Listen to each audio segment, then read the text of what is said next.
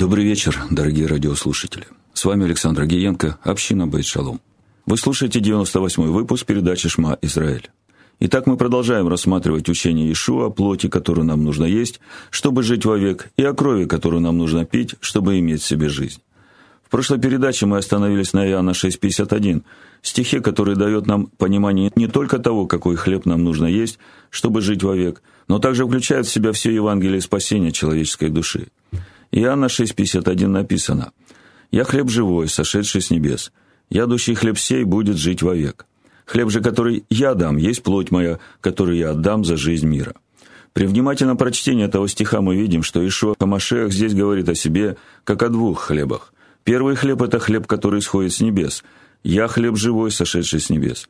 А второй хлеб – это плоть его, которую он отдает за жизнь мира. Хлеб же, который я дам, есть плоть моя, которую я отдам за жизнь мира.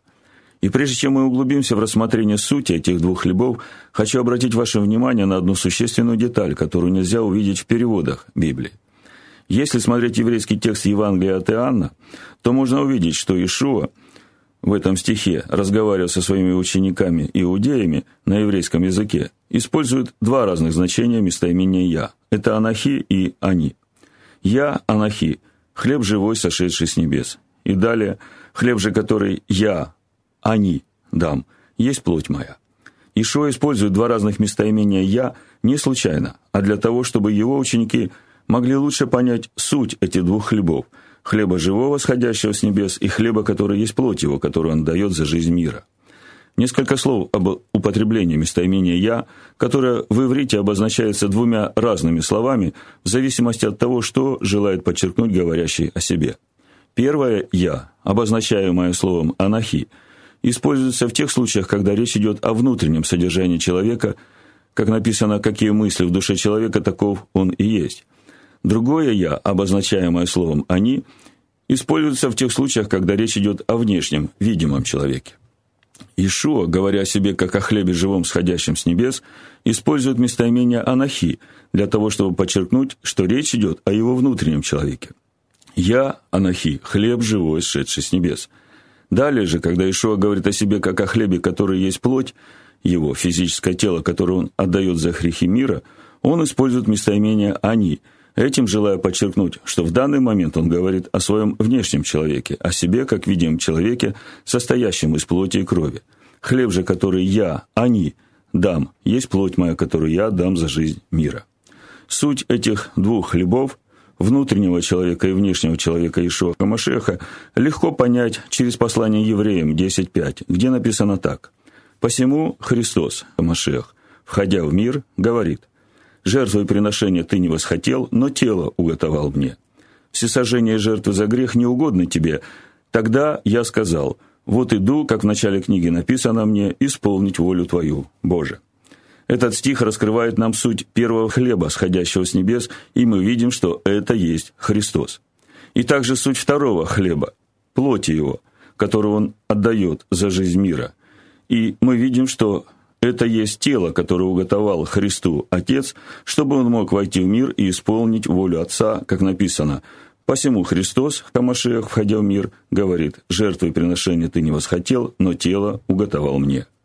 Теперь, имея понимание сути каждого из хлебов, хочу обратить ваше внимание на то, что Ишуа призывает своих учеников есть тот хлеб, который сходит с небес, который есть Христос, и ни слова не говорит о том, что нужно есть хлеб, который является его телом, которое он отдает за жизнь мира. «Я хлеб живой, шедший с небес, ядущий хлеб сей будет жить вовек. Хлеб же, который я дам, есть плоть моя, которую я дам за жизнь мира». Итак, для того, чтобы понять учение Иешуа о хлебе и крови, который нужно есть, чтобы иметь в себе жизнь и жить вовек, нужно как минимум иметь откровение о том, кто такой Христос, который есть хлеб, сходящий с небес, и где брать этот хлеб, а также иметь откровение о двойственной природе человеческой души и сути закона Бога об искуплении человеческой души, о чем мы будем говорить в следующей передаче. Читая шестую главу Евангелия от Иоанна, мы видим, что многие из учеников Иешуа отошли от него и больше не ходили с ним, и главная причина их отпадения было то, что им не дано было от Отца, как написано Иоанна 6,65, и сказал, «Для того-то и говорил я вам, что никто не может прийти ко мне, если то не дано будет ему от Отца моего». что должно быть дано от Отца ученикам Иешуа, чтобы они остались ходить с Ним? Очень просто, ученикам Иешуа, чтобы они могли ходить с Ним, должно быть дано откровение о Христе от Бога. То откровение, которое Бог дал Петру, о чем мы читаем в Матвея 16 главе с 15 стиха. Он говорит им, «А вы за кого почитаете меня?» Симон же Петр, отвечая, сказал, «Ты Христос, Сын Бога Живого». Тогда Ишуа сказал ему в ответ, «Блажен ты, Симон, сын Ионин, потому что не плоть и кровь открыли тебе это, но Отец мой, сущий на небесах». Мы видим, что Петру было дано откровение о Христе, о Машехе, от Бога. И потому он не отошел от Иешуа, как написано в Иоанна 6,67 и далее. Тогда Иешуа сказал двенадцати, «Не хотите ли и вы отойти?» Симон Петр отвечал ему, «Господи, кому нам идти? Ты имеешь глаголы вечной жизни, и мы уверовали и познали, что Ты, Христос, Сын Бога Живого». Без откровения о Христе, о Машехе, Сыне Бога Живого, в котором глаголы вечной жизни, вера в то, что Иисус есть Христос, не имеет никакого смысла.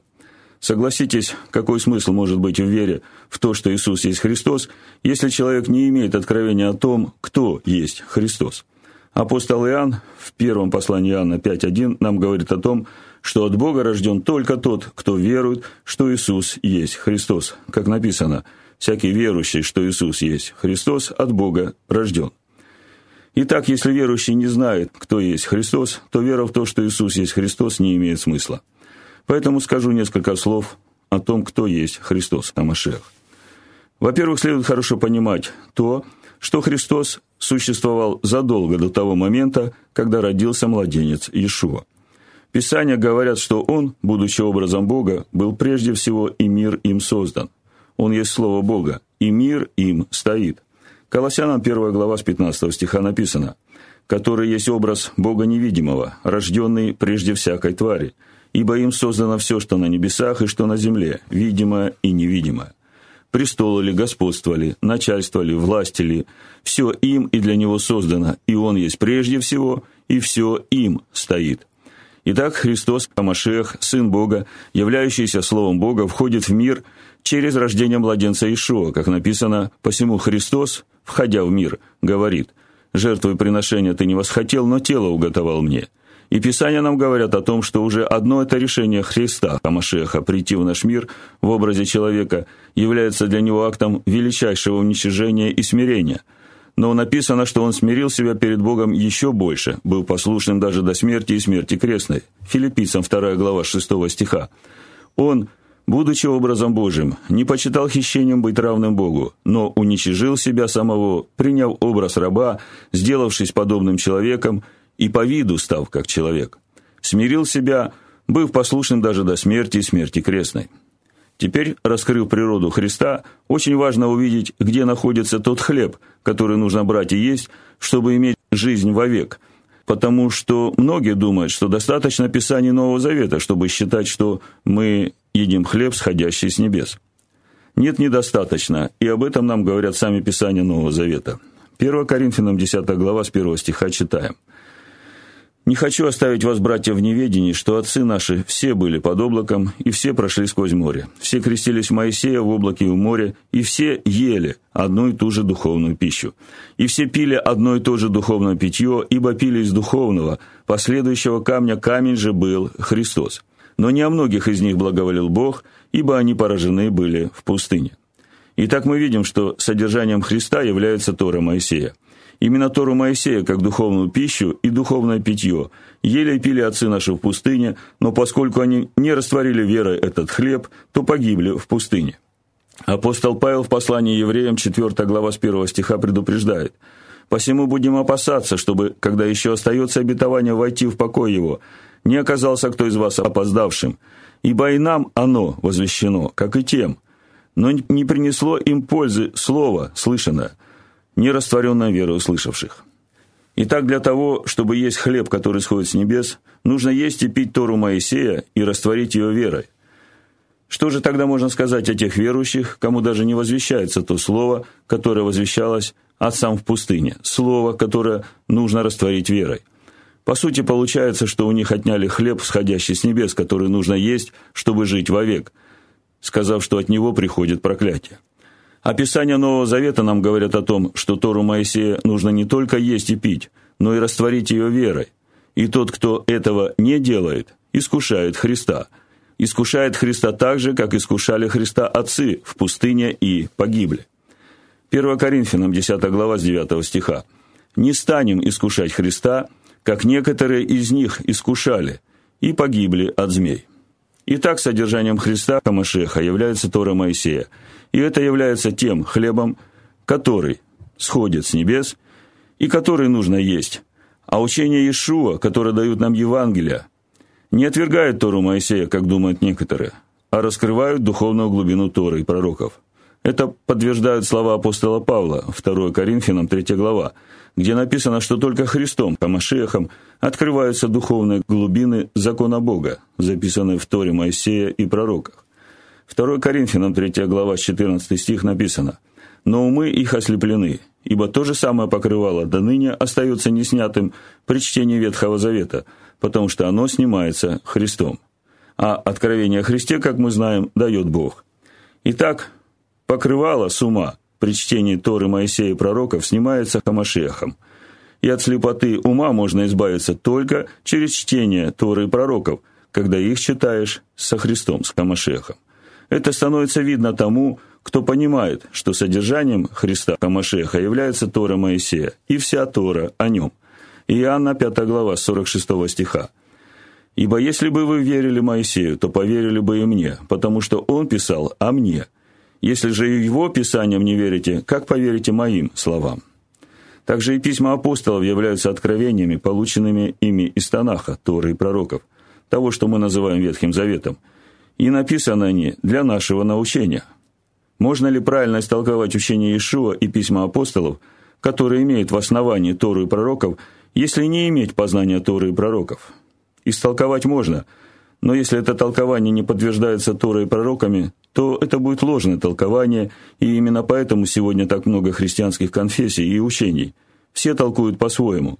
Но есть только одно учение, Тора – и Бог дал это учение для научения своего народа, как написано Исход 24.12. Именно это учение является славным наследием святых, написано Ефесянам 1 глава 1.18 и Второзаконие 33 глава с 1 по 4. И в это наследие Бог желает ввести уверовавших из язычников и сделать их согражданами святым через искупительную жертву Ишуа. Ефесянам 2.19-20. Поэтому, чтобы жить вовек, нужно войти в это духовное наследие – и растворить верой Тору Моисея, которая раскрывается истина только через Ишуа Хамашеха. И в этом вся суть хлеба живого, который нужно есть его ученикам, чтобы жить вовек, как написано «Я хлеб живой, сошедший с небес». Ядущий хлеб сей будет жить вовек, хлеб же, который я дам, есть плоть моя, которую я отдам за жизнь мира. Думаю, достаточно сказано о хлебе, который нам нужно есть – Теперь нам нужно очень серьезно разобрать вопрос о хлебе, который есть плоть Иешуа, тело, которое уготовал ему Отец, которое он отдал за жизнь мира. Напомню, что все это мы разбираем для того, чтобы иметь правильное понимание при исполнении заповеди нашего Господа Ишуа Хамашеха о совершении вечери Господней или Евхаристии, которая на сегодняшний день объединяет все христианские конфессии именно тем, что во время совершения этого таинства все ее участники едят плоть Иисуса Христа, которая была распята на кресте, и пьют кровь Иисуса Христа, которая текла из Него, когда Он висел на этом кресте, с той лишь разницей, что у одних она присутствует в хлебе и вине духовно, а у других преосуществленно. И это является свидетельством языческого восприятия божественного присутствия, которое приводит его народ к совершению тяжкого греха, оскверняющего имя Всевышнего. В русском переводе Торы с комментарием Санчина, Левит 17 глава с 10 стиха написано «И всякий человек из дома Израиля и из пришельцев, живущих между ними, который будет есть какую-нибудь кровь, обращу лицо мое на того, кто ест кровь, и отторгну его из среды народа его. Потому что душа тела в крови она, и я предназначил ее вам для окропления жертвенника во искупление душ ваших, ибо кровь жизненной силой искупает. И так Тора говорит – а учитывая все вышесказанное, можно сказать, что Христос нам говорит о том, что нам нельзя есть крови, которая предназначена для окропления жертвенника во искупление душ наших, как написано, потому что душа тела в крови она. И я предназначил ее вам для окропления жертвенника во искупление душ ваших, ибо кровь жизненной силой искупает. Этот закон Торы имеет важнейший ключ к пониманию процесса искупления души человека. И этот процесс можно увидеть в истине, только читая Тору на иврите. Когда мы с этим разберемся – Тогда мы точно будем знать, что нам нужно делать с хлебом, который есть плоть Ишуа, тело, которое уготовал ему Отец, которое он отдал за жизнь мира. До встречи в следующий четверг.